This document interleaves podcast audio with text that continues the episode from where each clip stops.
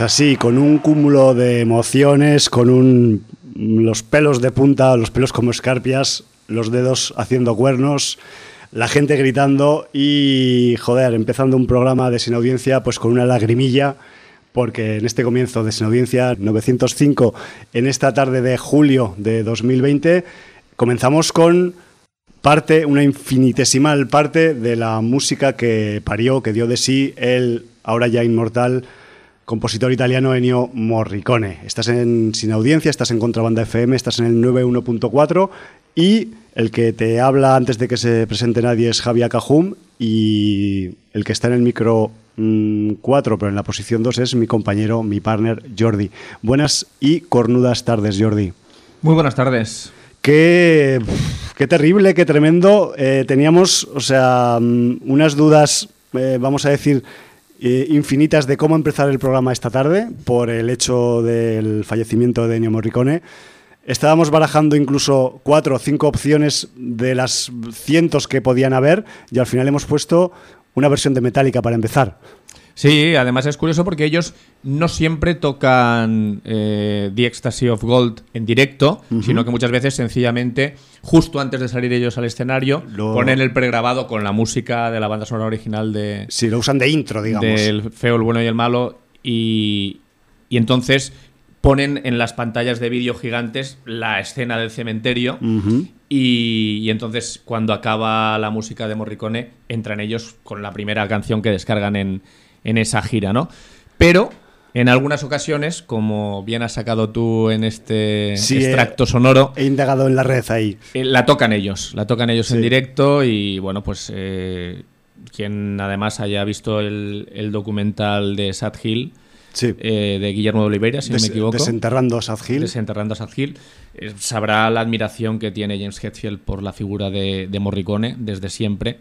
Y bueno, uno de los tweets más sentidos eh, con el fallecimiento del compositor fue, fue el de Hetfield. Sí, señor. Y además, quien quiera buscarlo por ahí, pues esta versión en directo de Metallica de, de of Gold pertenece a la gira de 2009 y su concierto en Copenhague, en Dinamarca, por si que yo lo he encontrado en YouTube, o sea que si lo he encontrado yo, vosotros también lo podéis encontrar, si lo queréis ver entero. Además, ellos hacen un speech al principio y tal.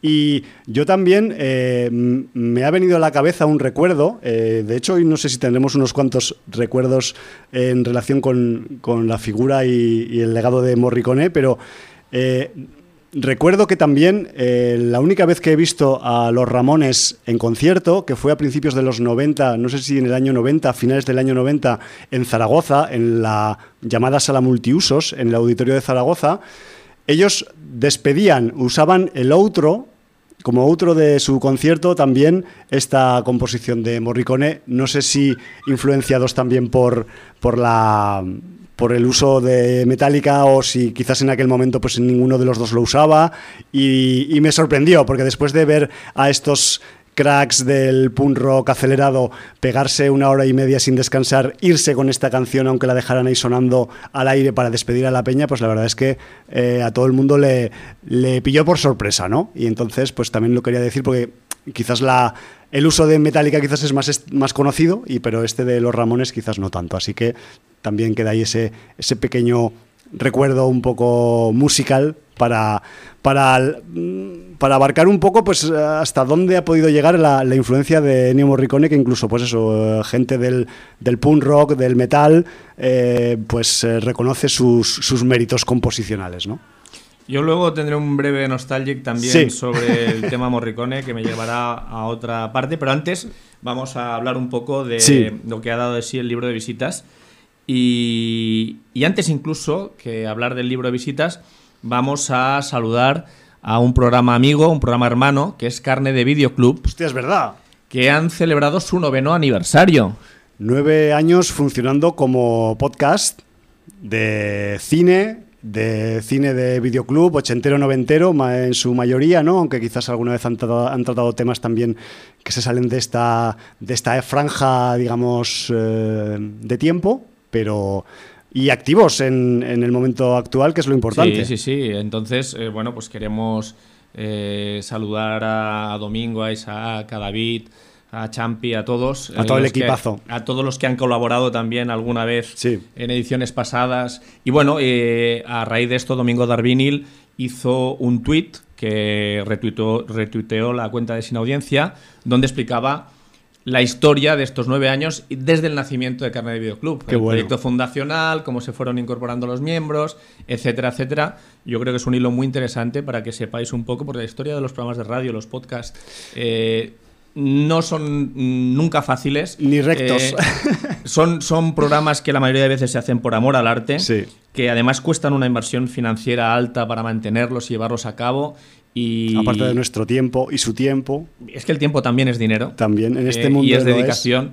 Y bueno, pues está muy bien que conozcáis los entresijos de Carne de Videoclub Sí, señor. y, y valoréis pues eh, a una gente que, que se deja los cuernos para hacer cada programa y, y yo creo que ese mérito se les ha de reconocer. Y que le ponen pasión, que eso es Mucha casi lo más pasión, importante. mucha pasión porque sin pasión, hacer las cosas sin pasión no sirve Ya, de nada. ya. Entonces, bueno, pues eh, un saludo a los carnívoros Ahí, y ahí grandes queda arriba. esos nueve años que esperamos que sean nueve más y nueve más y nueve más. Sí, sí, sí. Múltiplos de nueve, a saco.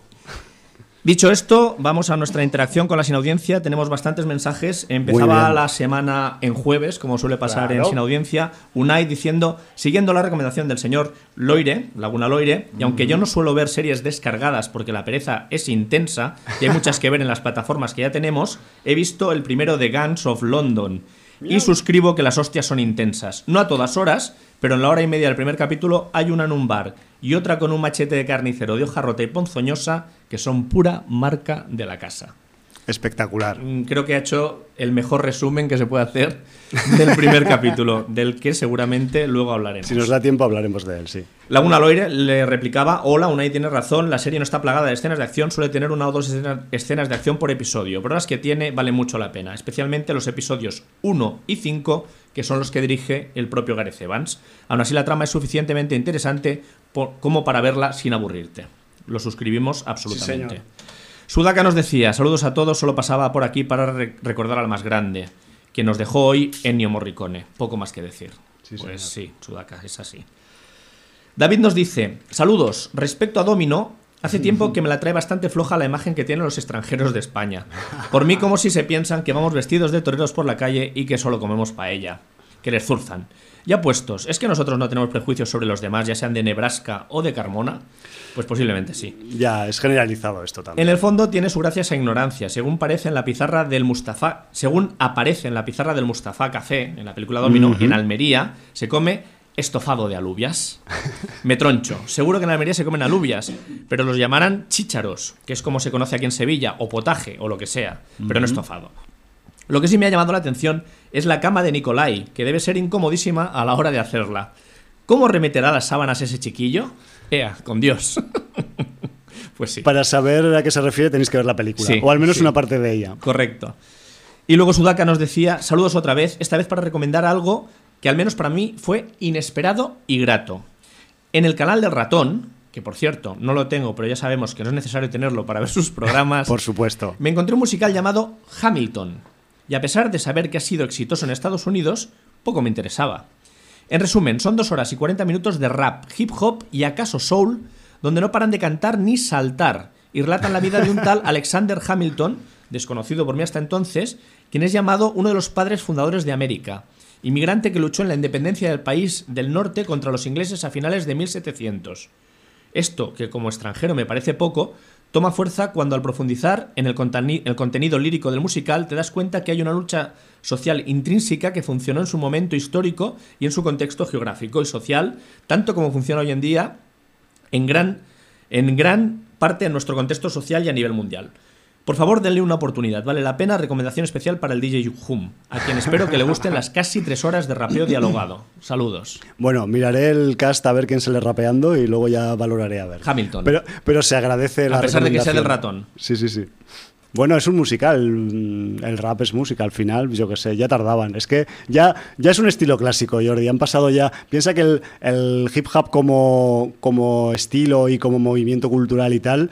Eh, tiene sus raíces a principios de los años 70, pues ya es que es un poco viejuner ya. O sea, no es tan viejuner como el rock, pero, pero va camino, va camino. Entonces ya es normal que se hagan musicales, adaptaciones a dibujos animados, series de Butan Clan, lo que sea. Lo que haga falta. Sí, señor. Y bueno, pues eh, evidentemente mm, hemos empezado con la música de Ennio Morricone. Sí. Y antes de hablar de su figura, aunque tampoco vamos a descubrir nada a estas alturas, Sí, eh, también. yo eh, voy a hacer mi Nostalgic Corner aprovechando ahora el momento. Y es que a mí me pasó una cosa muy, muy curiosa en mi infancia.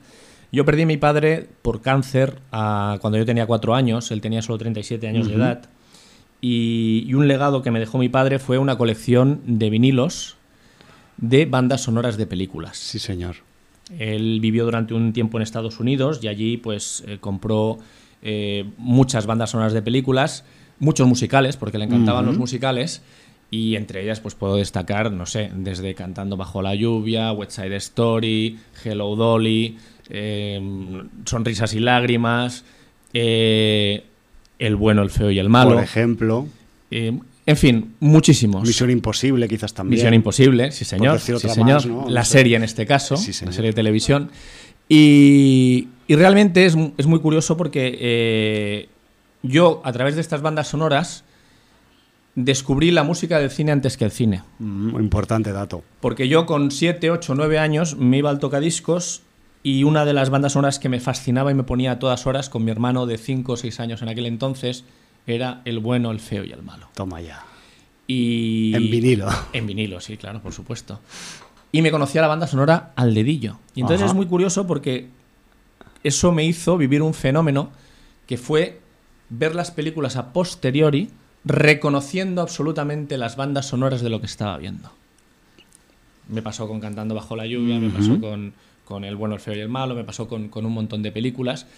Y, y- y- y no sé, o sea, encuentro que es una manera diferente, no voy a decir ni mejor ni peor, Bueno, es como de, te de descubrir películas ya fascinado por el trabajo del score musical que llevaban asociadas esas películas. Sí, que ¿no? te ponía todo arriba ahí. Sí. Todo niño, pero todo arriba. Y entonces, pues eh, con Ennio Morricone ya desde, no sé, es que prácticamente desde que supe poner un tocadiscos en, en el plato y de poner la aguja, pues ya, ya lo disfruté de una manera brutal. Sí, Además, eh, a, a mí ya, a partir de ese recuerdo, siempre me hizo mucha gracia el esfuerzo que tenían que hacer todas las orquestas que tocaban eh, repertorios de Morricone, porque no podían ser orquestas clásicas al uso. Tenían que llevar esos coros, eh, gente que supiera silbar muy bien, Sí. guitarras eléctricas, O armónicas. armónicas, o sea, realmente... Incluso flautillas flauti- rollo, sí, rollo jaramillo, así. mu- muchos, muchos componentes que no son asociables a una orquesta clásica que a lo mejor sí puede interpretar partituras de John Williams, de Jerry Goldsmith Claro. o de quien sea, ¿no? Entonces, bueno, pues realmente eh, se ha ido uno de los dos compositores de, de mi vida, eh, cinematográfica y cinematofágica, porque para mí los dos siempre serán Morricone y Williams, porque yo soy generación Spielberg y, y Williams lo tengo clavado, pero también soy generación Morricone, aunque me pilló ya con las películas ya hechas y las vi Total. al cabo de un, de un tiempo de haberse hecho, pero aún así todo Morricone, eh, yo, creo que son los dos que están un peldaño por encima de los demás y que más me han aportado a mí en, el universo sonoro cinematográfico. Está claro, y, evidentemente son dos, son dos pilares de la música en el cine. Yo, a nivel personal, eh, tampoco te voy a decir que eh, soy más partidario de uno o de otro, los dos tienen mucha importancia, pero sí que es verdad que por, por mi trayectoria, sobre todo infantil de visionados, Mm, le tengo mm, más aprecio a Morricone que a Williams, sin quitarle el valor ni a uno ni a otro, ¿eh? porque todos los dos tienen gran valor, pero entiendo que eh, sobre todo el trabajo en eh, Spaghetti que consumí con, eh, con mucha eh, frecuencia en mi infancia y temprana adolescencia, pues también me han, mm, me han llevado a, profundizar después, cuando, cuando me enteré quién era ese tío que metía los silbiditos en las películas, o que, por ejemplo, hacía, eh, en el caso de Dos mulas y una mujer, Two Mules for Sister Sarah, en la que los instrumentos imitan animales. los rebuznos de las mulas, las, el zumbido de los moscardones y otro tipo de animales del desierto de México y de Nuevo México y por ahí. Ya en bandas sonoras de Spaghetti Western tenía los crótalos metidos en, las bandas sonoras. Sí, señor. Eh, o sea que siempre utilizaba elementos de la naturaleza de alguna manera para meterte en, en ambiente de lo que estaba reflejando la imagen, ¿no? Sí, y, además, pues es que eh, esto, claro, cada uno tiene igual pues su interacción propia, personal, con el, con el artista, con el compositor, y evidentemente cada uno tendrá sus fetiches y sus favoritas, pero claro, estamos hablando de un tipo que por mucho que eh, ahora que ha fallecido, pues todo el mundo le reconozca su valía y tal, pues es un señor que eh, prácticamente ha estado prácticamente, pues eso, no sé, eh, cincuenta y pico años en activo, si no, si no casi 60. O sea, porque empezó a hacer cosas ya a finales de los años 50. Hasta los 90 años estuvo. Exacto, me refiero. El año pasado estuvo, por ejemplo, que lo recordamos gracias a que nuestro sin audiencia Unai pudo Un saludo para Unai que lo pudo ver en Baracaldo, ¿no? El año pasado en Baracaldo, en, allí en el País Vasco. Uno de los últimos directos que haría el hombre. Sí, y, pero, pero eso no quita que eh, de una carrera tan larga, pues cada cual tenga sus, sus, propias, digamos, eh, preferencias, ¿no? Estamos hablando de que eh, creo que sobrepasan las 500 bandas sonoras. Yo, yo esa es otra cosa que no entiendo muy bien de Morricone. No sé si es que no dormía, si Morricone tenía también unos esclavos en un sótano que componían para él, si el tío solo grababa a una toma y la primera toma con eso se quedaba ya en la grabación, o qué, pero es que ves algunos años de su máxima febril actividad de los 60 y de los 70 en las fichas de IMDB y es que te caes de culo, dices, pero ¿cómo pudo hacer tanta música en tan poco tiempo el tío? Y, porque tenía mucho talento. Y tenía, y tenía soltura, tenía soltura al componer. También hay que decir, evidentemente, que en, que en esas 500 eh, referencias que podemos tener de, de, Morricone, pues todas no son El bueno, el feo y el malo, todas no son Eras una vez en América. Me refiero que hizo también, y hay que destacar un poco eh, su época de, destajista del cine industrial italiano, en los 60 y los 70, en, la que él, pues, vale que dio el salto, a diferencia que de otros compatriotas suyos que se quedaron en Italia, y él luego, pues, acabó saliendo a, a producciones internacionales, europeas y en Hollywood, ¿no? pero eh, de esa misma época de los años 60, que de otros destajistas de su generación, como serían, yo que sé, eh, Piero Umiliani o, Alessandro Alessandroni o incluso el, Romano Mussolini o Luis Bacalov, que también hizo mucho, mucha industria, mucho soundtrack industrial en la época buena del cine industrial italiano, pues ellos quizás se quedaron más adscritos a su zona geográfica, pero Morricone pues mm, cayó en gracia con los espagueti y como los espaguetis daban la vuelta al mundo, pues él se montó en ese avión también, ¿no? Fue un poco la, la, forma en la que el hombre salió del, entorno un poco de las producciones de presupuesto ajustado de, Italia, ¿no? Sí, porque además eh, debemos decir que, no, no, necesitaba premios este hombre, la verdad, porque mm, su legado es la música y eso es lo que importa pero él empezó a, cotizar, por decirlo de alguna manera, en premios importantes como Oscars, Globos de Oro o BAFTA tarde. No, no le echaron cuentas cuando hacía en los años 60 esas bandas sonoras magistrales para los espaguetis western de, de Leone, pero un poco más tarde sí que le empezaron ya a nominar. De hecho, fue a partir de Days of Heaven, pero a pesar de estar nominado por Days of Heaven, La Misión, Los Intocables de Elliot Ness, eh, Baxi o Malena a los Oscars, nunca lo ganó. Hasta el punto que en 2006 le tuvieron que dar un Oscar honorífico a su carrera. Porque pensaban que quizás ya no iba a caer.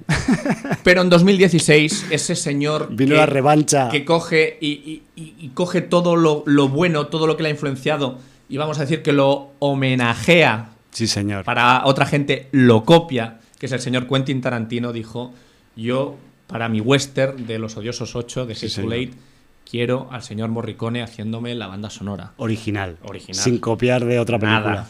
Y esa banda sonora original ganó el Oscar. Esta vez no como honorífico.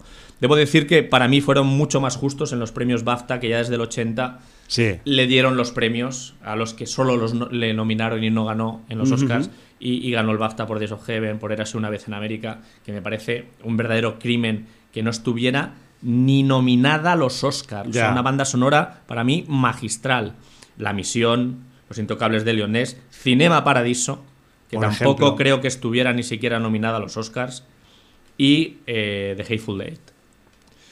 Eh, en fin, lo que dices tú, un hombre muy prolífico, un hombre que- del cual podéis descubrir muchísimas bandas sonoras para pequeñas producciones También. italianas, muy modestas. cosas de comedia, incluso comedia erótica. Eh, tengo que decir, Jordi, por ejemplo, o sea, mm, hizo incluso eh, bandas sonoras para Tinto Brass, por ejemplo, que valga, valga el apunte, pues por ejemplo las perversiones de Libia y La llave secreta, al menos esas dos son de él.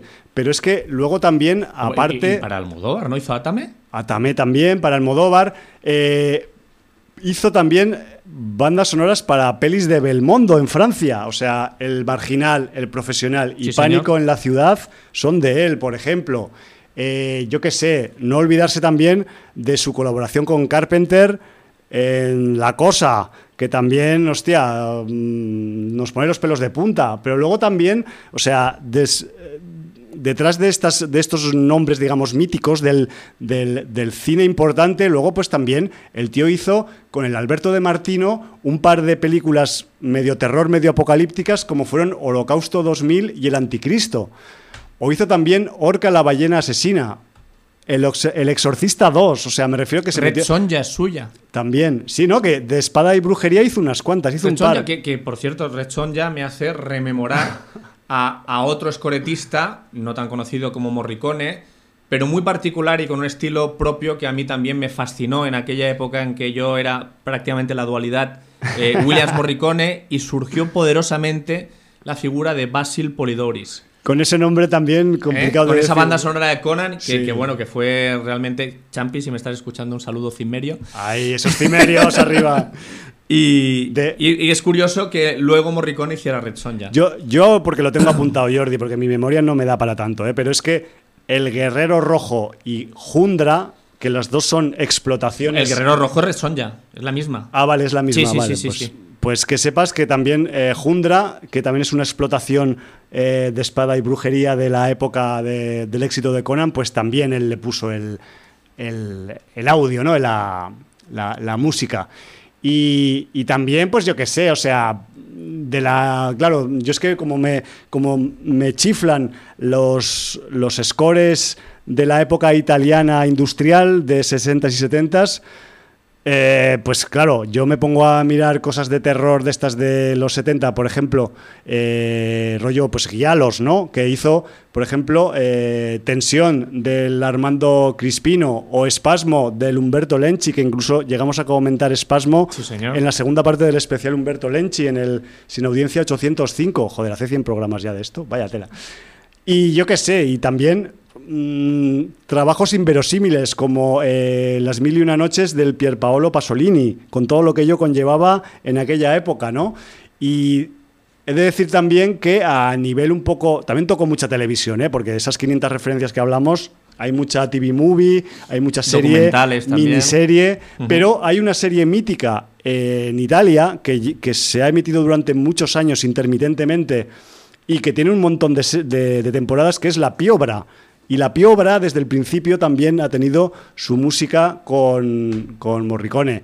Y también huelga decir, que quizás alguien se acuerde de esto, en los 80 hubo una miniserie de como de tres mini películas dedicada a la figura de Marco Polo y sus viajes hacia el lejano oriente y él también estuvo ahí poniendo esa, esa banda sonora ¿no? pues a los viajes del, del señor Marco Polo, del mítico Marco Polo, hacia los lugares más extremos de, Eurasia. Y yo qué sé, Jordi, es que se nos va la castaña. O sea, por ejemplo, eh, Giro al infierno del Oliver Stone es de este hombre. Eh, el acoso de Barry Levinson también. El lobo del Mike Nichols, donde vimos a Jack Nicholson como potencial lobezno en una hipotética película que nunca ocurriría de los X-Men en aquellos años. Dicen que el hombre lobo con menos maquillaje de la historia del cine. Sí, señor, pues ahí también estaba el, el señor Morricone. El clan de los irlandeses en la línea de fuego. Yo qué sé, tío, o sea, Sí, que se- todos los títulos. se te, pues, va la, se te sí. va la castaña. Este hombre es historia del cine, es cinefagia pura y cada cual verá su carrera de una forma según los visionados que haya hecho del- de sus cientos de referencias que tiene. Sí, yo como última curiosidad, algo completamente anecdótico, Sí. pero decir que eh, compuso la marcha oficial para la Copa del Mundial de Fútbol del 78 de Argentina, Toma ya. llamada El Mundial.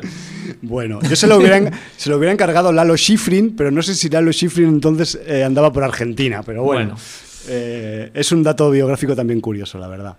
Pues eh, nada, eh, nuestro sentido adiós a Ennio Sí, Morricone, pero siempre, siempre hablamos de gente que, se, que fallece y que se muere, pero es que eh, Morricone lo llevamos metido dentro, colega, a ritmo de música y eso es casi peor que, que llevar a la gente a, a ritmo de, de- de visualización, ¿no? pero como bien has dicho, ha pasado del estado mortal al estado inmortal. Es inmortal totalmente. Y, y bueno, con eso nos quedamos, ¿no? Sí, señor.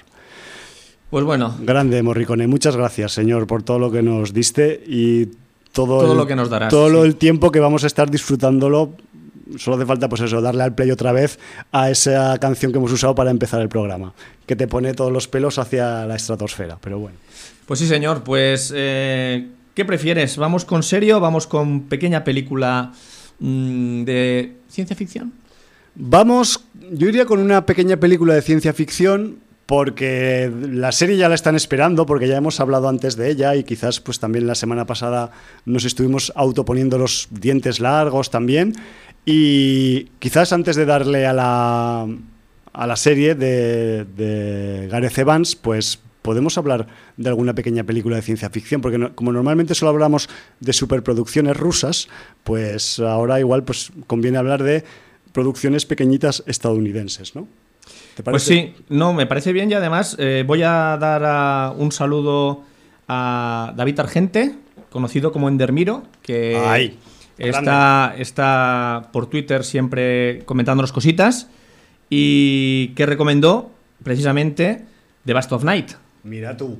Entonces, bueno, eh, yo le respondí que si todo iba bien caería en este programa de este miércoles y como lo prometido es deuda, aunque no se lo prometí, Está claro. Pues- igual te lo prometiste a ti mismo. me lo prometí a mí mismo, vamos a hablar de, de The Bast of Night. Sí, vamos a explicar qué es un poco de Bast of Night. Es una peli del año pasado, vamos a Sí, decir. es eh, lo que pasa que ahora una de las plataformas, la vamos a decir porque mm, aunque no nos paguen nada, así quien tenga la plataforma puede aprovechar y verla ver, tranquilamente. es una realidad, yo que sé. Eh, es una producción hecha para Amazon Prime. Sí, o comprada por Amazon Prime, más bien, podríamos decir, ¿o qué? Creo que es una de estas eh, tipo Netflix, eh, que la producción ya. Sí, ya va- la. sí, va pues le pagaron muy poco, ¿eh? O sea, para, para el- Es para- una producción muy modesta. Para, sí. para lo bien que han exprimido el presupuesto, le dieron muy poquito, muy poquito dinero. Pero bueno, vamos a hablar de, de lo bien que invierte el dinero el señor Andrew Patterson, salud, que es el director novato, por, eh, por cierto. Sí, eh, es su de- primera producción. De esta The Bust of Night.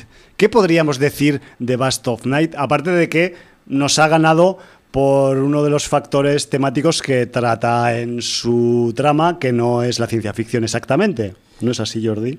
Bueno, es, es- una película muy curiosa y que nos gana por varios elementos. Nos gana primero porque es radio dentro del cine.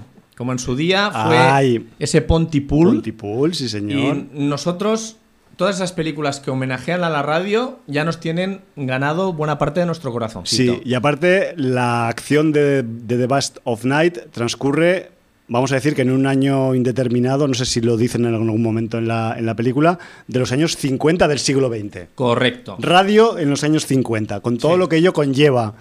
Donde la radio era muy importante. Claro. Casi tanto más que la televisión. Sí, la tele no estaba tan desarrollada ni estaba tan difundida como medio de comunicación. Eh, correcto. Luego también, eh, ¿cómo está planteada la película? La, la película empieza como si fuera un capítulo de la Dimensión Desconocida. Sí, Twilight Zone de- y por ahí. Sí, de una serie inventada, entre Sí. comillas, que se llama Paradox Theater.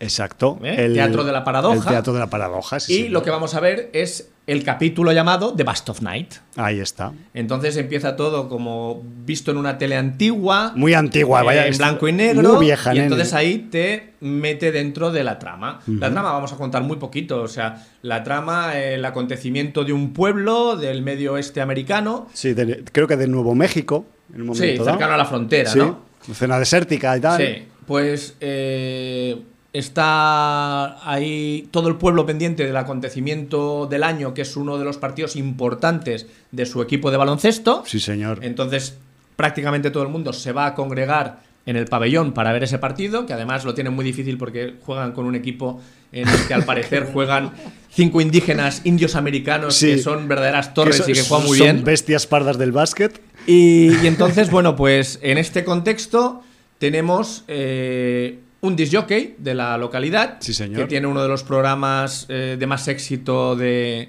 del- de la localidad. Sí, un chico llamado Everett. Correcto. Y eh, que bueno, que habla con gente y tal, va al pabellón, porque también tiene que cubrir tema musical cuando acabe el, el partido de baloncesto, porque habrá algún Sí. tipo de fiesta o algo. Ta- También le pasa un poco como a los otros DJs de radio cuando en- cambiamos de época y volvemos al momento actual y hay un partido de fútbol de Champions que casi él piensa que casi nadie va a escuchar la radio porque, programa, claro. porque todo el mundo está, Está viendo, el- viendo el básquet. del baloncesto. Pues que sepas Jordi que cuando hay Champions los martes yo me siento igual que Cuando estás que haciendo el que distrito, ¿no? Everett cuando, cuando juega su equipo de básquet. Bueno, pero por suerte un podcast luego se puede recuperar Ahí cuando está. sea. En aquella época. En no. aquella época no. Es la movida. Eh, entonces, bueno, eh, una chica que además él acaba de, de tener un juguete nuevo, entre comillas juguete, que Sí. es un magnetófono, pues le pregunta si le puede enseñar a, a manejarlo.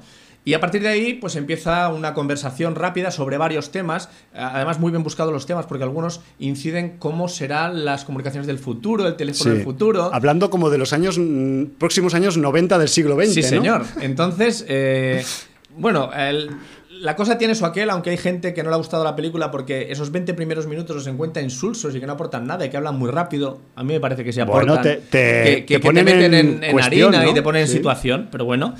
Y entonces se separan. Una vez le ha enseñado a, grabar con el magnetófono, Sí. eh, entrevistan a gente que va a ir al partido, del pueblo y todo eso.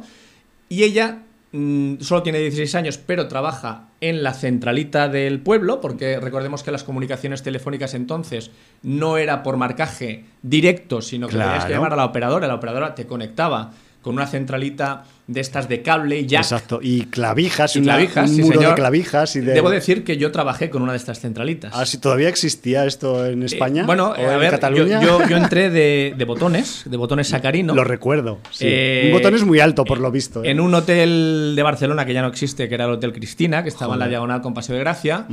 Y, y cuando yo entré, pues la, la centralita era antidiluviana. Era una centralita de clavijas. Hostia, y entonces, eh, para los teléfonos nacionales sí que había marcaje directo desde la habitación, pero sobre todo para los grupos extranjeros que querían hacer llamadas Claro. internacionales, el marcaje era a través de la centralita y Vaya, había una telefonista. Problema, cuando la telefonista no estaba o era turno de noche y tal, los botones eran los que bajábamos a centralita y teníamos que hacer. O sea que yo he manejado centralita de esta de, de clavijas. Y que además, como sale en la película, eh, cuando sacaba la clavija, tenía un dispositivo que enrollaba el cable y se quedaba clavado abajo. Ahí clavadico, Sí, sí, sí, entonces, bueno, Qué pues me bueno. este, este recuerdo. Entonces tú te has sentido identificado también En parte. con la película. No soy tan antiguo como los años 50, pero sí.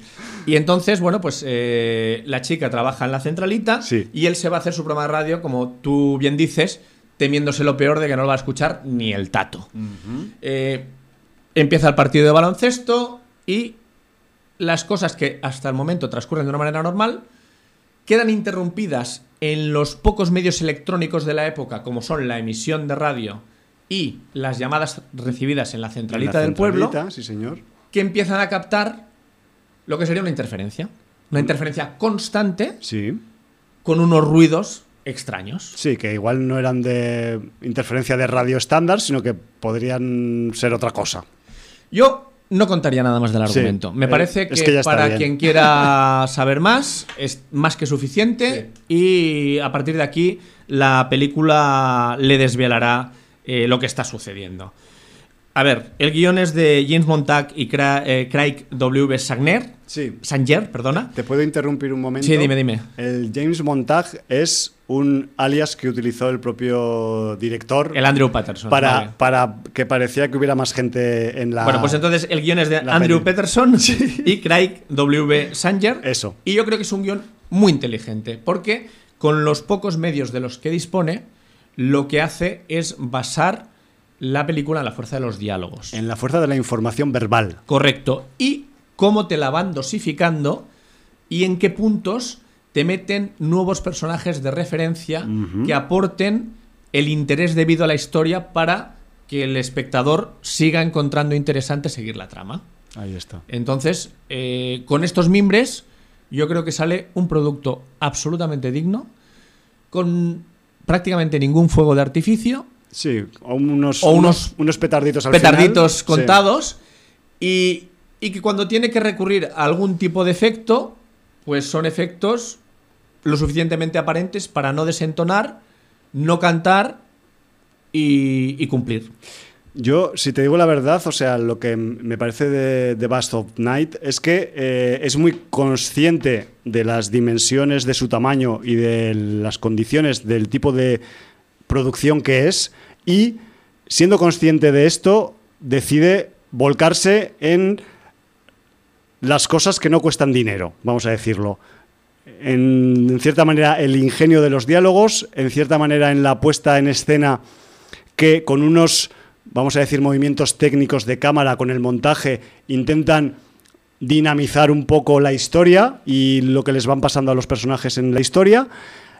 Y además así, pues suplen esas, mm, digamos, carencias de presupuestarias para podernos, pues, eh, dar imágenes explícitas sobre lo que está pasando con este misterio que está rondando este pueblo o qué carajo, ¿no? Entonces, a mí lo que, me, lo que más me ha gustado un poco pues, de, de, The Bust of Night es, es esa, ese sentido práctico de coger y, oye, tenemos esto, ¿qué, ¿cuál es la mejor forma que le podemos dar? Pues vamos a darle fuerza en la dirección de actores, un poco en la parte técnica que no cuesta dinero, como es el montaje y los movimientos de cámara, y, y con esto vamos a ir tejiendo, ¿no? Tejiendo hacia el final la historia y la verdad es que al final, pues eh, la historia nos lleva a un lugar que, argumentalmente hablando, que es plenamente ciencia ficción. No esperéis que esto es una excusa de unas luces en el cielo y ya está, sino que hay, hay un trasfondo mucho más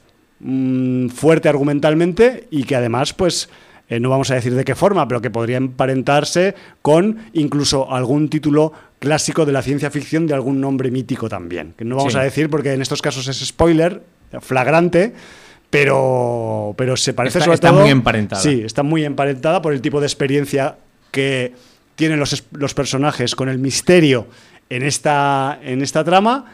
Y qué decir tiene, que he dicho no sé cuántas veces la palabra misterio, pues es que asociado al concepto de ciencia ficción, pues la, el, el entretejido del argumento a nivel de misterio y de suspense, además verbal completamente, pues es muy fuerte. O sea, tengo que recordar que en un momento determinado de la película hay una, una llamada telefónica a la emisora donde trabaja Everett.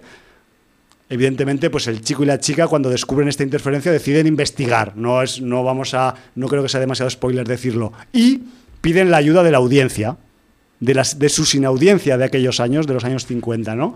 Y además de los pocos que no estén en el partido. En el partido que estarán haciendo alguna cosa o que vivirán en las afueras o vete tú a saber que o están cojos y no pueden ir al, al pabellón, ¿no? Entonces hay una escena de una llamada en la que, además es una escena larga, que están, Sí, señor. oyes la voz en off del tipo que llama y al locutor de radio ahí y dices, hostia macho, es que parece que tenga aquí al, al, no sé, a una voz famosa que podría ser la de Orson Welles eh, narrando un cuento. Yo qué sé, co- o sea, me refiero que un, una, un- una impostura y un, y un saber hacer mm, contando un poco el- los sucesos a través del verbo que, que- que es totalmente alabable. la sí, porque además yo creo que esa escena radiofónica, Sí. que además es la, la que más partido le saca a- a- al medio de la radio dentro de la película, es el punto de inflexión que coge al espectador y ya no lo suelta.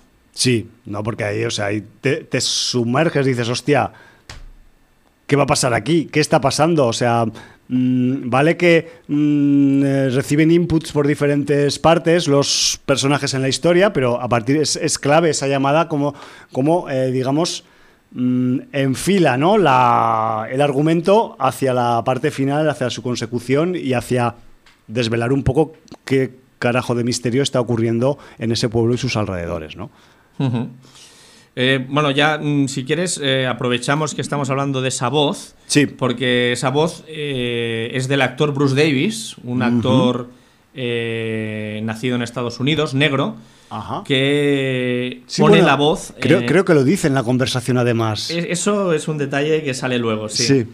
Y, y hablando de, los protagonistas de, esta cinta, pues destacan, aparte de la intervención radiofónica del señor eh, Bruce Davis, los dos protagonistas principales, que son eh, la Sierra McCormick y el Jake Horowitz. Sí, que es el DJ, digamos.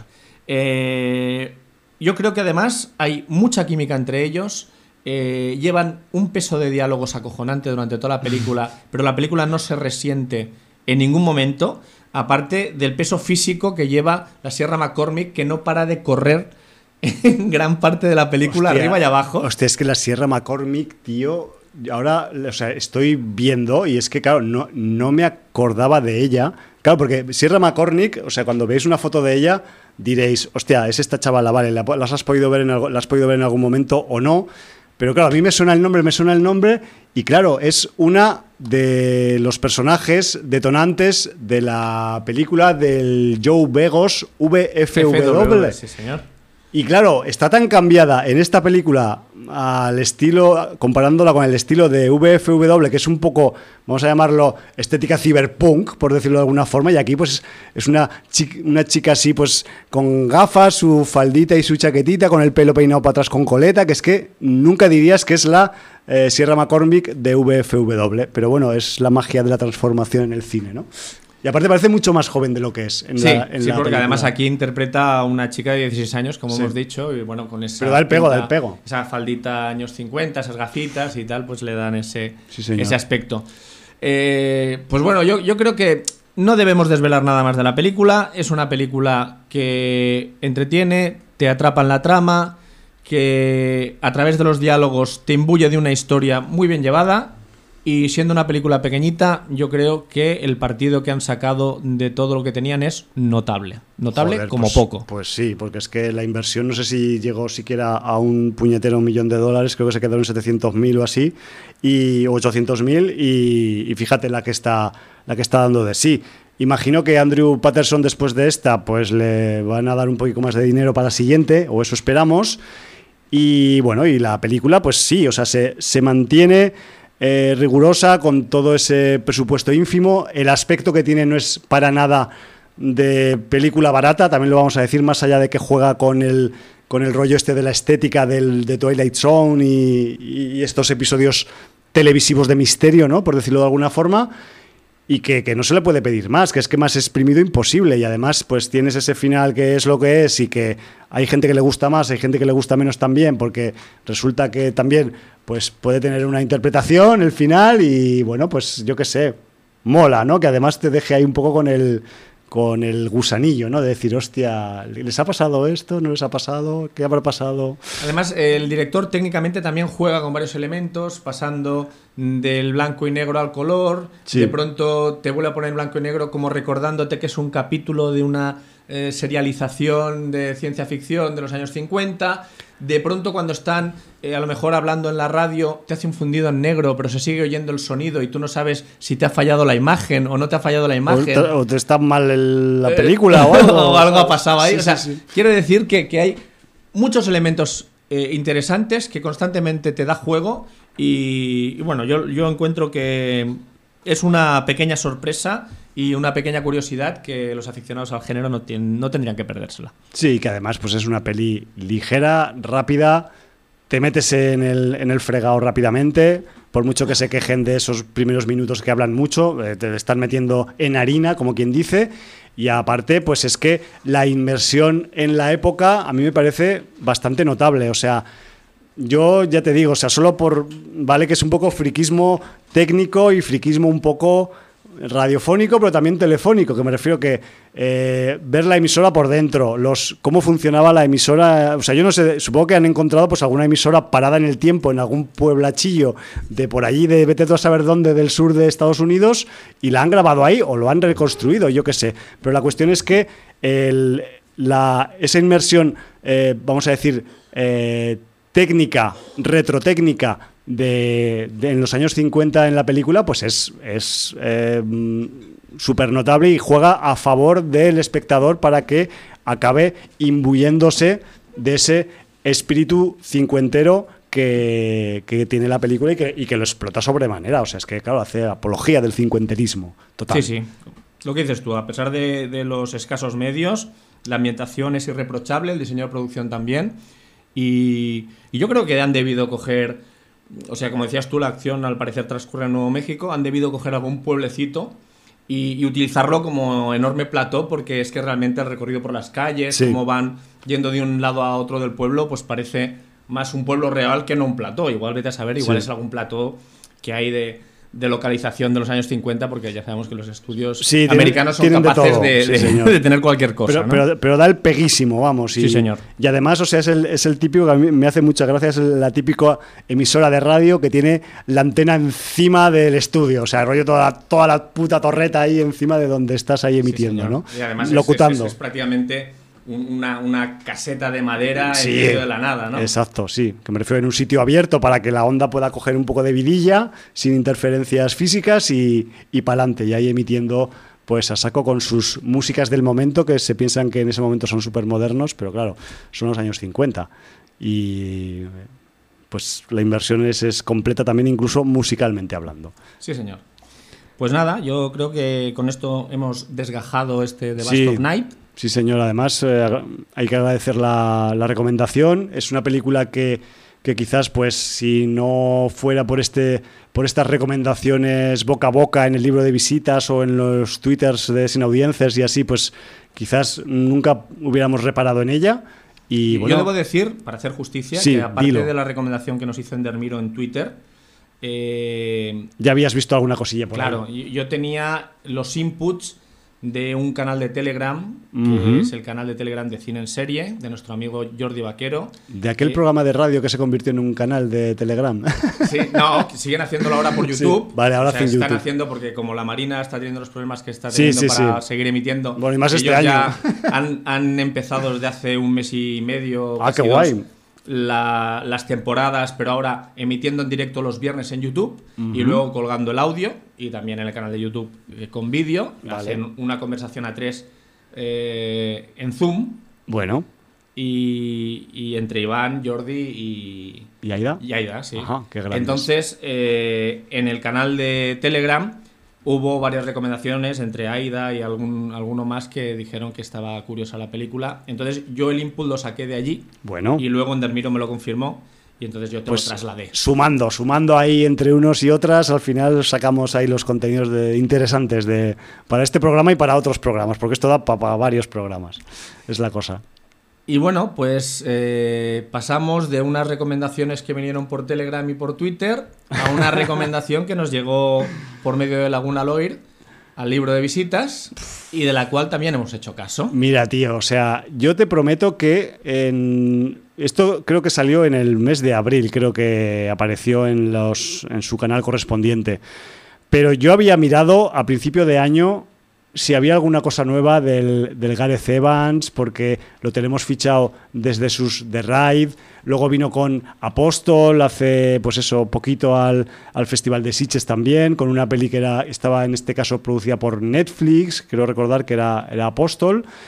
Y, y ahora pues viene eh, fuerte, cambiando de registro, pero sin cambiar tanto, porque me refiero que sí que es igual un registro que quizás es un poco distinto a lo que él ha estado haciendo, pero es que también con Apóstol, Gareth Evans ya nos demostró que lo suyo eh, no es solo hacer películas de mm, hostias como panes y películas de acción sin límites, sino que sabe trazar argumentos eh, misteriosos también, eh, argumentos con una trama enrevesada, con suspense, y claro, pues ahora llega una serie, mm, digamos, auspiciada por él, patrocinada por él, que se llama eh, Gangs of London y que está centrada en el momento actual de 2019-2020, cuando se grabara, y, como su propio nombre indica, es una serie de gángsters en la capital del ex imperio británico. Y todo ello gracias al señor Gareth Evans. Me parece espectacular. Ahora vamos a decir por qué es espectacular, si te parece. Bueno, es espectacular porque es una producción que eh, reúne a muchísima gente. Porque Es, es una historia muy coral. muy coral. El, realmente, el primer capítulo al menos, que además dura hora y media, Es casi una película, todo se ha dicho. es casi una película, es la introducción. Luego creo que tiene, no sé si 8 o 9 capítulos más que duran sobre unos 40 minutos. Creo que son en la temporada en total son nueve, creo Vale, recordar. o sea, tiene 8 capítulos más de unos 40 minutos. Y, y realmente eh, lo que tenemos, pues no deja de ser una historia de mafia londinense con todas las imbricaciones que tiene en el entramado cuando un capo de una mafia eh, se relaciona con diversos negocios de la City que además los llevan a cabo según la naturaleza del mismo diferentes etnias o, O fac- procedencias o facciones, o facciones, sí. Eh, y además el protagonista de, de la serie eh, que es el, el señor Joe Cole está íntimamente relacionado con otra serie de mafias en Londres, aunque más de época, como es Peaky Blinders. Ahí te he visto. Porque el señor Joe Cole interpretaba a John Shelby en Peaky Blinders y aquí en Guns of London va a encarnar a un tal Sin Wallace, del cual Sí. hablaremos posteriormente. Como, como dicen en la serie, son. Son, sí. Porque se escribe Sean, pero ya sabéis sí, que. son. Porque si yo algo me Si es flipa como Sin Bin, son Bin. en series como esta son los acentazos. O sea, yo estaba viendo el capítulo piloto con mi pareja y les estábamos comentando: mira este, mira esta, mira cómo dice tal, mira cómo dice cual. Pues eso, son. Sí, además eh, creo que, eh, que el señor Cole es londinense de nacimiento, con lo cual Cockney. eh, es, es de la City. Bueno, pues lo, lo que tenemos además es que el primer capítulo, que como ya hemos dicho es el, el que dura hora y media, que es prácticamente Sí. una película, empieza con un epílogo. Sí, vamos a decir. Sí, sí. Empieza con, con un epílogo o con una, mm, digamos, escena que sirve de prólogo, pero que, que es posterior al es momento. posterior porque mm, en cuanto transcurre esa escena, ya te trasladan a una semana antes. Exacto. O sea, ¿qué acontecimientos desembocan en la primera escena que vas a ver de la serie? Vamos a decir, creo que no es un spoiler, es el motor de, las, de la trama, y creo que no está de más decirlo, Jordi. Si, si está de más, cuando acabemos el programa me das una colleja, ¿vale? Fuera de micro. Pero vamos a decir que la serie comienza con un, vamos a llamarlo, magnicidio dentro del organigrama de la mafia. Sí. Y esto va a tener unas consecuencias, va a traer unos problemas, va a traer unos reajustes, como siempre hay en este tipo de organigramas del crimen organizado. Y a día de hoy, solo con el capítulo piloto visto, hemos, digamos, saboreado solo ligeramente hasta dónde pueden llegar las consecuencias de este magnicidio. Porque, evidentemente, eh, aunque este magnicidio ocurre al principio del capítulo, me refiero que no es una- un gran spoiler, es necesario para contar algo de la serie. Mm, tenemos eh, a la familia que, digamos, domina el- o que coordina más bien los grandes negocios dentro de la ilegalidad en Londres, pues evidentemente cabreadísima, flipando, eh, con las uñas fuera, con toda la rabia que se puede tener cuando ocurre una muerte inesperada y además de forma violenta. Pero por otro lado tenemos a los asociados de la familia que coordina el crimen organizado en la ciudad esperando soluciones para continuar sus negocios diarios. Entonces Claro. tenemos ahí como una especie de mm, confrontación de intereses, de deseos de venganza, de búsqueda de responsabilidades, todo con un tono muy serio, muy cabrón, muy muy de ceño fruncido en los personajes. Me refiero que eh, hay algún alguna escena un poco así, un poco irónica y tal, pero me refiero que el, el tono de la, del capítulo piloto de Guns of London es bastante marcial y bastante killer, por decirlo de alguna forma, a nivel de, mm, de comportamiento de los personajes. Y con este, digamos, mm, germen de argumento, pues vamos a de ir descubriendo, pues, mm, evidentemente, cómo se desarrollan las relaciones humanas y, vamos a decir, empresariales, económicas en este mm, universo paralelo al universo cotidiano que hay en la ciudad, ¿no? Lo cual la hace, a mí, bajo mi mm, punto de vista de espectador, pues un- una propuesta más que interesante. Sobre todo si has estado alguna vez en aquella ciudad, si has visto el alcance que tiene la extensión de semejante megalópolis, porque Londres es una fucking megalópolis. Y claro, mm, los negocios subterráneos allí son muy suculentos. Y claro, eh, tanta suculencia genera también estructuras, genera rivalidades, genera recelos, genera mm, potencialidades económicas y oportunidades que no hay que desaprovechar. Y ya sabéis que en el mundo de las mafias, pues esto a veces no deja de ser un aliciente para que si se produce un cambio mm, haya gente que intente buscar más cambios en cadena. Pero ya con esto creo que mm, podemos decir, mm, hasta aquí podemos contar un poco de la historia de la, de la trama en sí misma. No sé si quieres añadir algo, Jordi, al respecto. Bueno, pues eh, como curiosidad decir que estos nueve capítulos eh, van a estar dirigidos por tres directores, no solamente mira. por el señor Gareth Evans, que dirige los capítulos 1 y 5, sino que el resto de capítulos va a estar acompañado en la dirección por el señor Xavier Gens. ¡Hostia! ¡Hostia! El De Xavier. Gens. Sí. ¡Qué grande! Y Corin Hardy, el de La Monja y de Hollow. Ah, bueno. Entonces. eh, The Hollow. Sí, sí. Hostia. Entonces- no, no me acordaba del nombre de este director. Eh, bueno, pues gente adscrita al cine fantástico y de terror.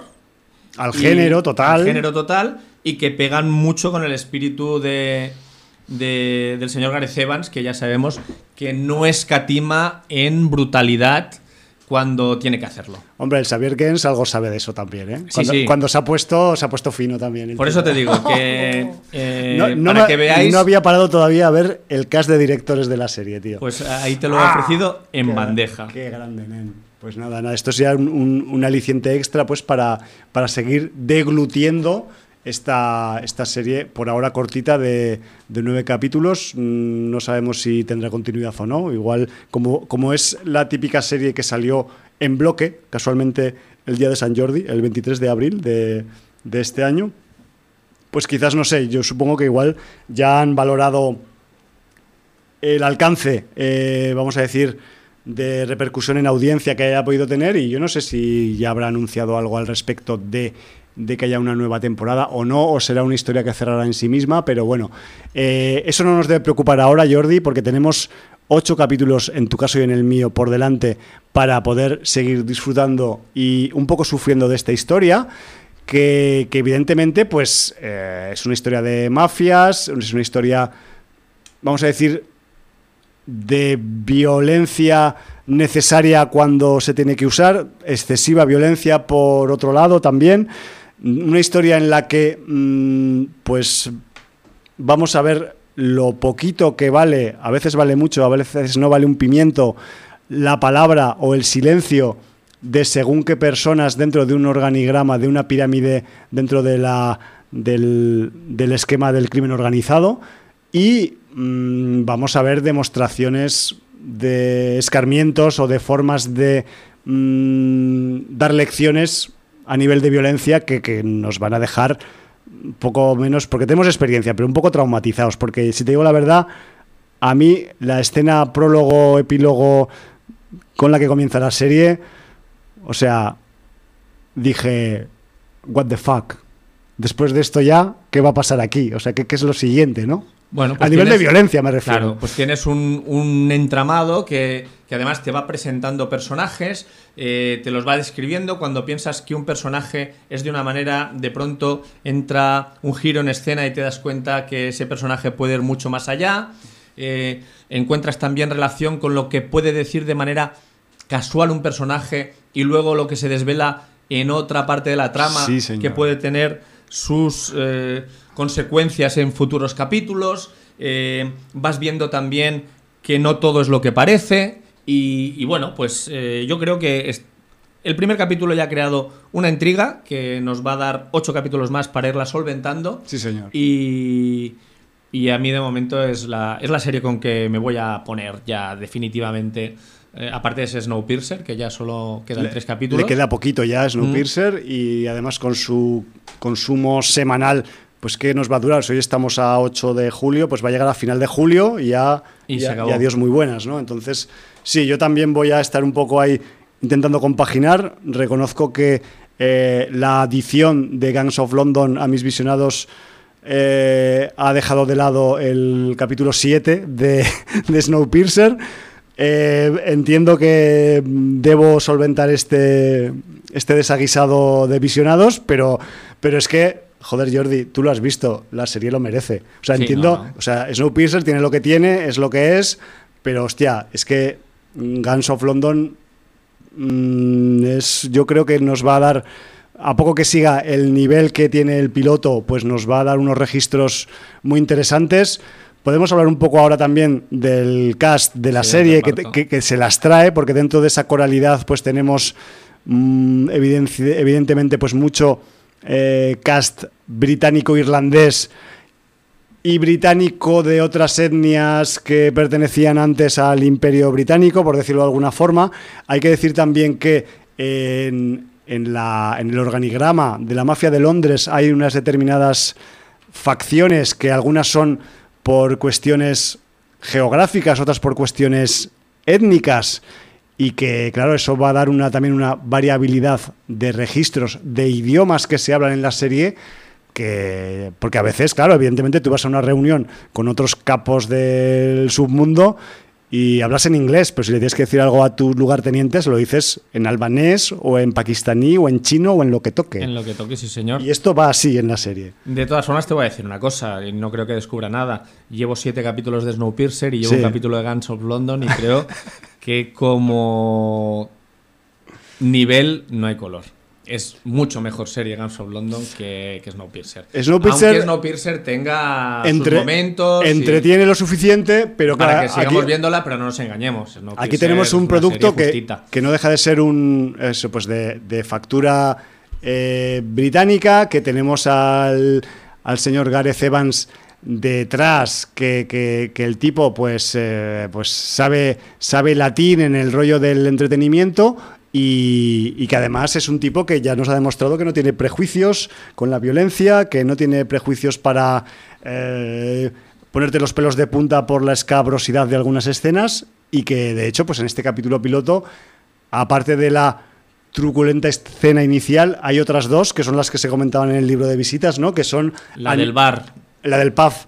Y la que vamos a hablar, de la del cuchillo de carnicero que, transmite enfermedades. Que transmite, transmite de todo. Seguro que lo grabaron antes del, bicho COVID y el COVID ya estaba ahí agarrado a, esa, a, esa, a, ese, filo, a esa hoja desdentada, ¿no? Un poco así, eh, pues desgastada de su uso, hay que decirlo, ¿no? Porque, porque realmente, pues esa solo de verla ya yo creo que tenta la gangrena, o sea, ya no, no hace falta que te cortes con ella, con verla ya es suficiente y que, joder, que, son dos escenas muy top y que nos demuestran pues la versatilidad en la acción de Gareth Evans, pero es que el resto del contenido del piloto también nos demuestra su versatilidad para hilar un argumento complejo, para tener un reparto muy coral en el que tienes que vas saltando de personajes en cada escena continuamente, te van presentando personajes a troche y moche durante cada escena que pasa y que él se desenvuelve como pez en el agua, que no, nos perdemos en ningún momento viendo la,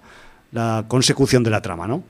Sí, y bueno, acompañando a Joe Cole, que hace el personaje de Sin Wallace, eh, tenemos como personajes un poco más importantes o con más enjundia en la trama a ese Lucian Msamati, que es Ed Dumani, la mano derecha, eh, o podemos decir una de las manos que mueve los hilos de todo el intrincado laberinto de la mafia londinense. Sí, señor. Al señor Sob Dirisu.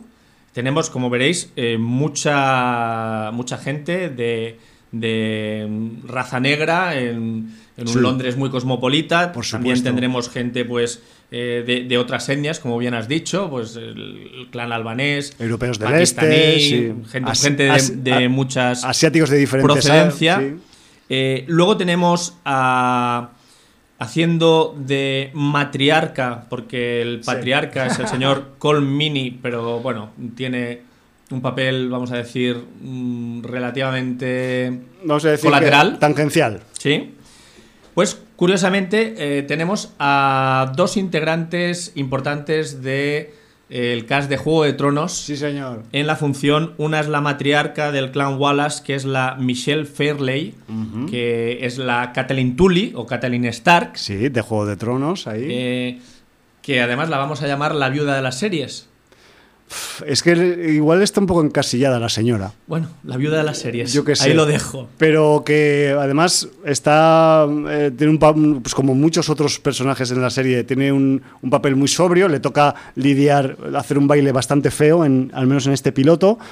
Y joder, que yo lo que te decía al principio antes de entrar al programa, Jordi, que las primeras escenas en las que sale digo, hostia, esa tía me suena, esa tía me suena, pero mi cabeza no la estaba relacionando directamente. Hasta que cuando la llevas viendo ya media hora dices, hostia, si es que tiene que ser la Catelyn, tío. Y luego pensar también que está, eh, ella, ella parece caracterizada como una señora elegante del 2019 del Londres de pasta, por decirlo de alguna forma. Entonces, claro, es un registro que, que igual pues eh, puede confundir un poco, ¿no? Con el maquillaje, con el peinado que lleva y tal. Pero sí, tenemos a Michelle Fairley, ahí dando lo suyo en, el, en este reparto de Guns of London. Pero luego tenemos a un señor que yo creo que no te costó tanto reconocer. No, es que soy fan de este hombre. El señor David Bradley, eh, que en Juego de Tronos era el señor Walder Frey. Sí, el, Los Gemelos. el patriarca de los Frey con su esa boda roja que nadie su- olvidará. Con su mala hostia, con su, con su ponzoñosa forma de ser, con esa nariz tan característica del actor, con su pelo largo para atrás. Aquí vamos a decir que sale caracterizado parecido. Se le, se le- Sí. Bueno, eh, recordemos que también es Argus Filch en la película, en las películas de Harry Potter. También. O sea, Es que no tengo quiere- experiencia en Harry Potter Bueno, también, pero sí. quiero decir que siempre, siempre su, su look es Sí. bastante parecido. sí, pero yo- Salvando un poco las vestimentas que pueda llevar. ¿eh? Pero yo te digo una cosa, si coges a este hombre y lo cambias de los gemelos al, al bareto donde se produce la pelea, casualmente famosa de esa que hemos hablado antes en el libro de visitas, y le cambias solo el traje medieval por una camisa de cuadros. El y- señor Jim. Y ya está, el señor Jim, que no tiene apellido. Y que le gusta jugar a la tragaperras. Ahí está, es un... Y que además... Aunque haya un terremoto en el bar, él no se mueve de la tragaperras. ¿eh? Bueno, y sí, ya se, puede- ya se pueden matar a dardazos, que no se, que no, que, que- que no, que no se mueve el tío. ¿Por qué, Además, eh, por qué has escogido ese arma blanca? No sé, es una coincidencia en mi cabeza, no lo sé. En mi cabeza a veces va por su lado. Y además es un tipo, el señor Frey en, en, Guns, en Guns of, of London, que coge un paquete y sabe cuántos billetes lleva ese paquete. O Sí, sea, sin es que- contarlo, Sin contarlo, o sea, por el peso. A peso. O sea, o sea, es Sí, que sí, Ve, ve- ve es la geni- nomenclatura del billete y ve el peso y sabe Es- perfectamente si falta una libra. Yo es que soy fan de este tío, ya está. No sé si saldrá mucho o poco, porque realmente, pues, evidentemente Bueno. es uno de los secundarios que hay en, el, en la trama principal, pero, Pero luego recuerda que uno de los principales es un hombre de Jim. Y Sí. siempre todo el rato lo va diciendo, soy hombre de Jim. Es verdad, porque es como su, sí, su forma de presentación. Como no hay tarjetas en esto de la mafia, pues claro, yo es que trabajo para tal y no para cual. Pero claro, como para, trabajo para tal, como tal trabaja para cual Sí, y cual para trabajas para cuál. Sí. Es así, es así. es- Esto va así, es en los Lo que pasa es que organigramas. los peces gordos no te conocen entonces. Ya, y a veces te puedes meter en un lío. Pues sobre todo porque, claro, los peces gordos conocen solo a los peces de su, de su calibre y a, como mucho a los de inmediatamente debajo. Los demás, los demás no existen. Pues esto, en principio, no sé si quieres destacar a alguien más del reparto. Ya digo, es muy Pues, coral. Muy coral. A mí, yo si te digo la verdad, tampoco es que haya conocido a muchos más así por porque me suenen, eh, porque hay además pues un, un montón de, de caras, que un montón de nombres y me han gustado mucho tanto, lo que pasa que no me acuerdo ni de los nombres, tanto los albaneses de alta categoría como los albaneses de a pie de calle, me parecen todos que hacen un trabajo eh, genial de caracterización en las dos situaciones. Y dará mucho juego, ¿eh? van a tener que dar juego porque porque porque sí porque están ahí metidos hasta las cejas. Eh, hay un hay un detalle digamos situacional geográfico que les incumbe en la trama y eso va a hacer que pues que vayan a, me temo que van a salir bastante en la en la serie. Y, y yo qué sé y también pues Sí, déjame ahondan- Por favor. ahondando con los albaneses. Ahonda. eh, es- esas dos localizaciones geográficas en Londres de los albaneses, como son los sucios bloques de pisos de las afueras absolutamente llenos de gente, yonkis y de todo, donde hay parte de los albaneses y esos campos de caravanas.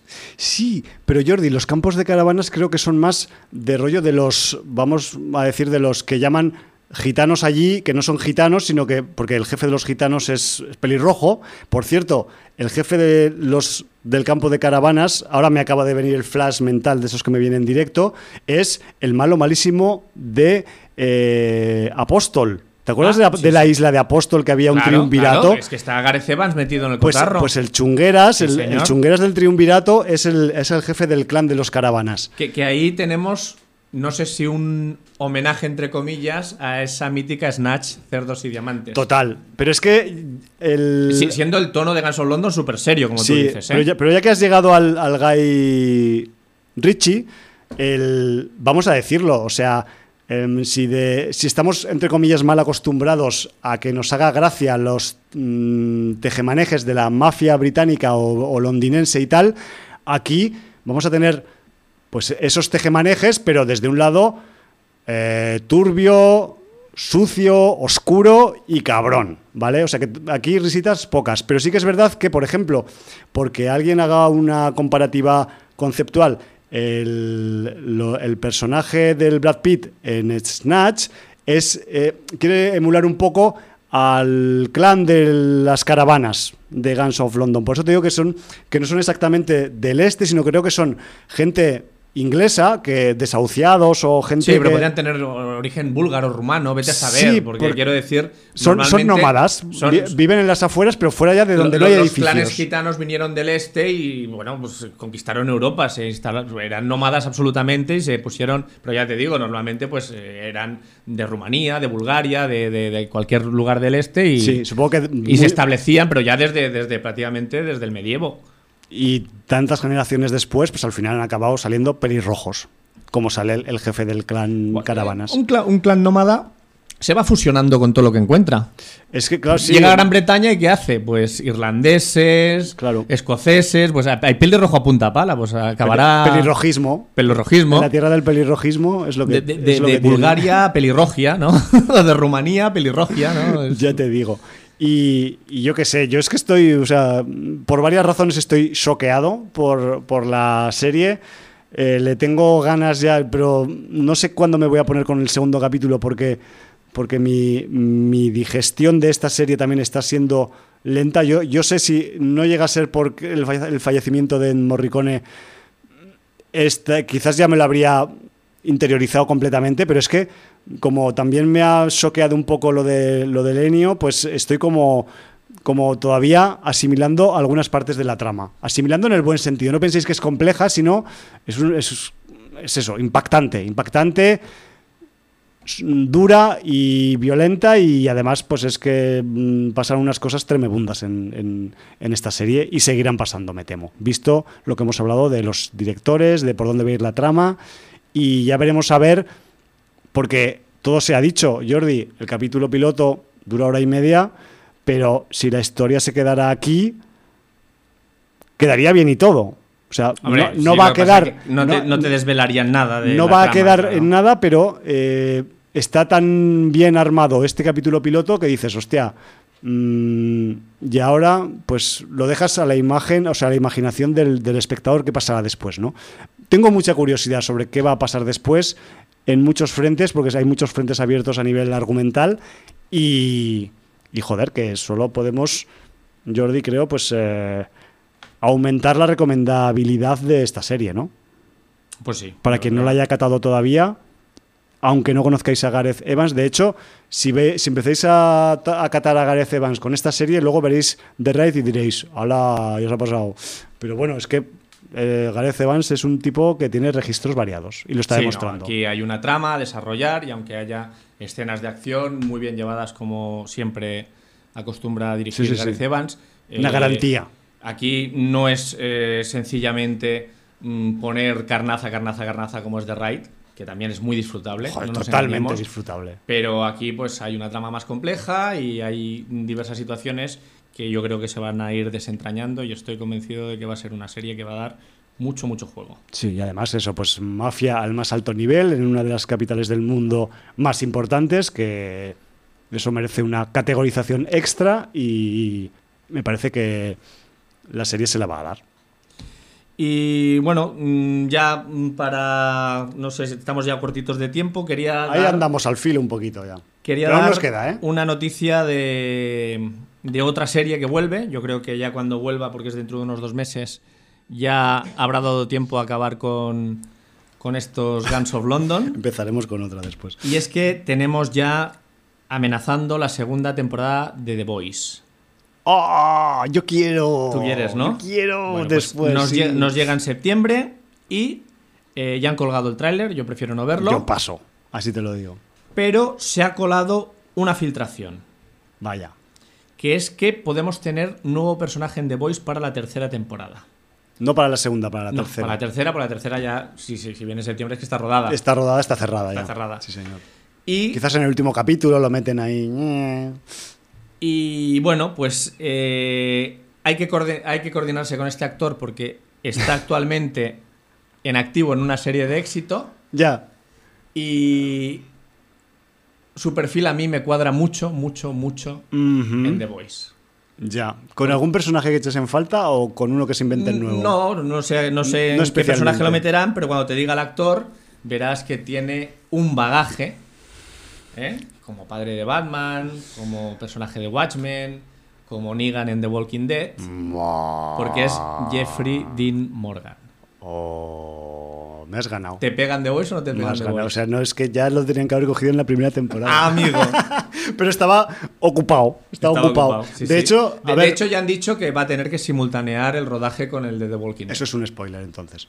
Bueno, es un spoiler, digas lo que digas, porque es una serie Bueno, en porque, curso claro, y él está y- en y curso no la haya también. seguido, pues a lo mejor no sabía que había sido el personaje de Negan. Claro, y de hecho eh, me alegro de que hagas este comentario noticia de The Boys de y su nueva segunda temporada porque uno de mis objetivos de este verano no va a ser ni leerme no sé qué libro, ni adelgazar, ni ponerme cachas, ni yo qué sé, ni Tú hacer... no adelgaces porque ni- si ni hacer un- te vamos a tener que Estoy, buscar con... estoy hablando de, de- de forma figurada, ¿no? De esas metas que la gente se pone en verano. Yo me voy a poner al día con The Walking Dead porque recuerdo, dejé la serie circunstancialmente en la mid-season y se me quedó ahí. Y ya se ha acabado la serie en su temporada 10 y yo pues he visto solo 8 capítulos de los 16. Entonces, espero que a lo largo de estos trasiegos veraniegos pues eh, acabe poniéndome el día y en algún momento del verano o septiembre pues daré mi veredicto de nuevo con esa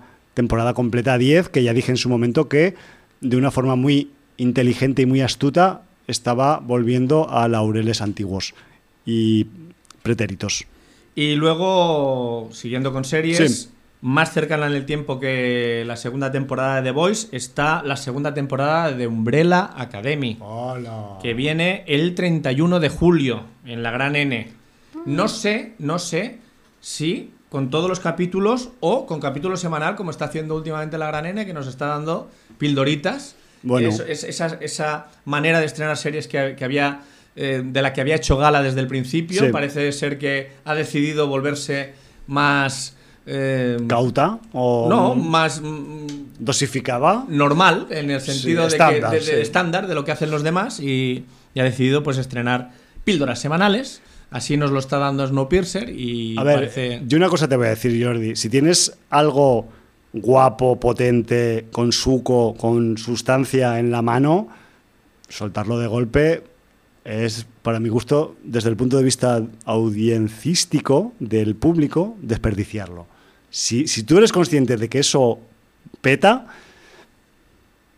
tiras uno cada semana, tío. Y tiene- mantienes ahí todo, todas las semanas ahí, a la peña y rascando la pared, el techo. A ahí. Juego de Tronos le fue bastante bien. Sí, en- entiendo que también, a priori, cuando, antes de lanzar una serie, pues esto no lo sabes porque también hay casos sonoros de, de caídas al precipicio en audiencia y cosas por el estilo, y fracasos y, y batacazos y el rollo. Solo quiero pensar pues, en esas series de, de justicieros callejeros de Marvel que, que en una época dominaron Netflix y que hubo registros de todos los colores y tipos.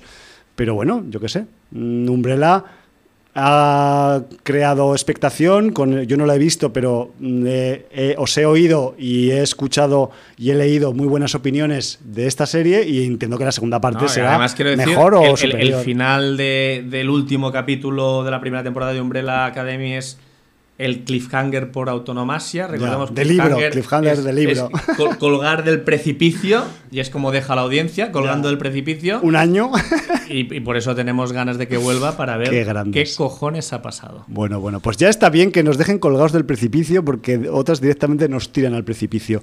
Yo eh, simplemente voy a recordar eh, un par de detalles eh, situacionales, vamos a decir. La semana que viene Afortunadamente, ya, ya han empezado en estas semanas anteriores algunos estrenos parciales a producirse después de la época del confinamiento y de la pandemia y tal, pero la semana que viene hay programados eh, estrenos en cines eh, de bastantes títulos, quizás no todos los que quisiéramos de género, pero ya os adelanto que alguno de género caerá la semana que viene porque... Eh, pues mm, voy a tener oportunidad de poder asistir a algún que otro pase de prensa, que vuelven también los pases de prensa con los estrenos. Y quizás pues eso quizás nos ayude un poco a, retomar esa falsa sensación de normalidad, porque ya nada va a volver a ser normal como antes del, bicho COVID, pero eh, una de las cosas que, que, yo echo de menos y que muchos echamos de menos es ir al cine, ir a ver pelis nuevas al cine y pues la semana que viene hablaremos de eso y de alguna cosita más. También decir que mañana mismo aquí en Barcelona, en los cines Filmax Gran Vía que están en Hospitalet, recuerdo, eh, se va a presentar, se inaugurará la segunda sala 4DX con el estreno mundial, reestreno vamos a decir mundial, de la mítica Rec 1 de Jaume Balagueró adaptada a esta tecnología de inmersión de todos los tipos y colores que hace de la experiencia en el cine poco menos que meterte en un piso del sample, que te cierren la puerta y que te quedes rodeado de gente que te quiere mordisquear. Entonces que sepáis que, sobre todo la gente que vive en el área de Barcelona y alrededores, que a partir de mañana, jueves 9 de julio, vuelve a estar disponible en pantalla grande y con la tecnología 4DX, eh, la película Rec, celebrada por yo creo que casi todo el mundo que la ha visto, posiblemente el mejor, si no uno de los mejores registros de Balagueró, y que, pues si todo eso le unimos la inmersibilidad, pues eh, puede ser algo espectacular. Yo es que la tengo muy reciente y no sé si iré a verla, pero joder, reconozco que tiene que ser una señora experiencia. Y con esto ya yo también cierro mis comentarios un poco que tenía... ¿Tengo tiempo para hacer tres comentarios de Twitter rápidos? Hazlos por favor, sí. Nos da tiempo. Para tres Twitters nos da. Vale, pues eh, lo primero, eh, quiero decir que la asociación de Sad Hill ¿Sí? ya ha puesto la cruz homenaje a Ennio Morricone en el cementerio de Sad Hill. Oh, como no puede ser de otra manera.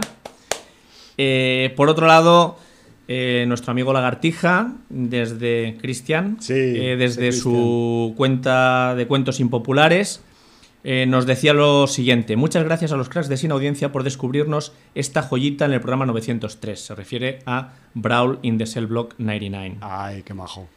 Me tendré que ver el resto de las pelis con este pedazo de director, porque es brutalérrima. Como diría Jordi, en la mesita de noche a partir de ahora, el señor Thaler. Ay.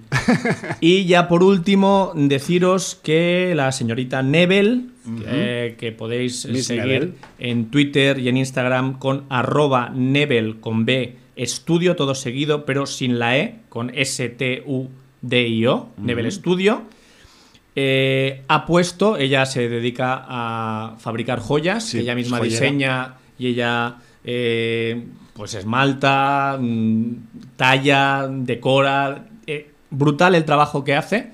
Ha sacado una colección de anillos con piedras semipreciosas que vais a flipar. Si tenéis algún regalo que hacer para cuando sea, de verdad, Nebel Studio, que os va a salvar la vida. Precios muy asequibles para mm, no vamos a decir obras maestras, pero casi, porque son sus diseños y muchas veces relacionados con temas cinematofágicos, de género, de género, eh, literal, de literatura, Sí. o sea que vais Sí. a poder encontrar seguro eh, alguna temática relacionada con algo que os gusta, o sea que estáis tardando.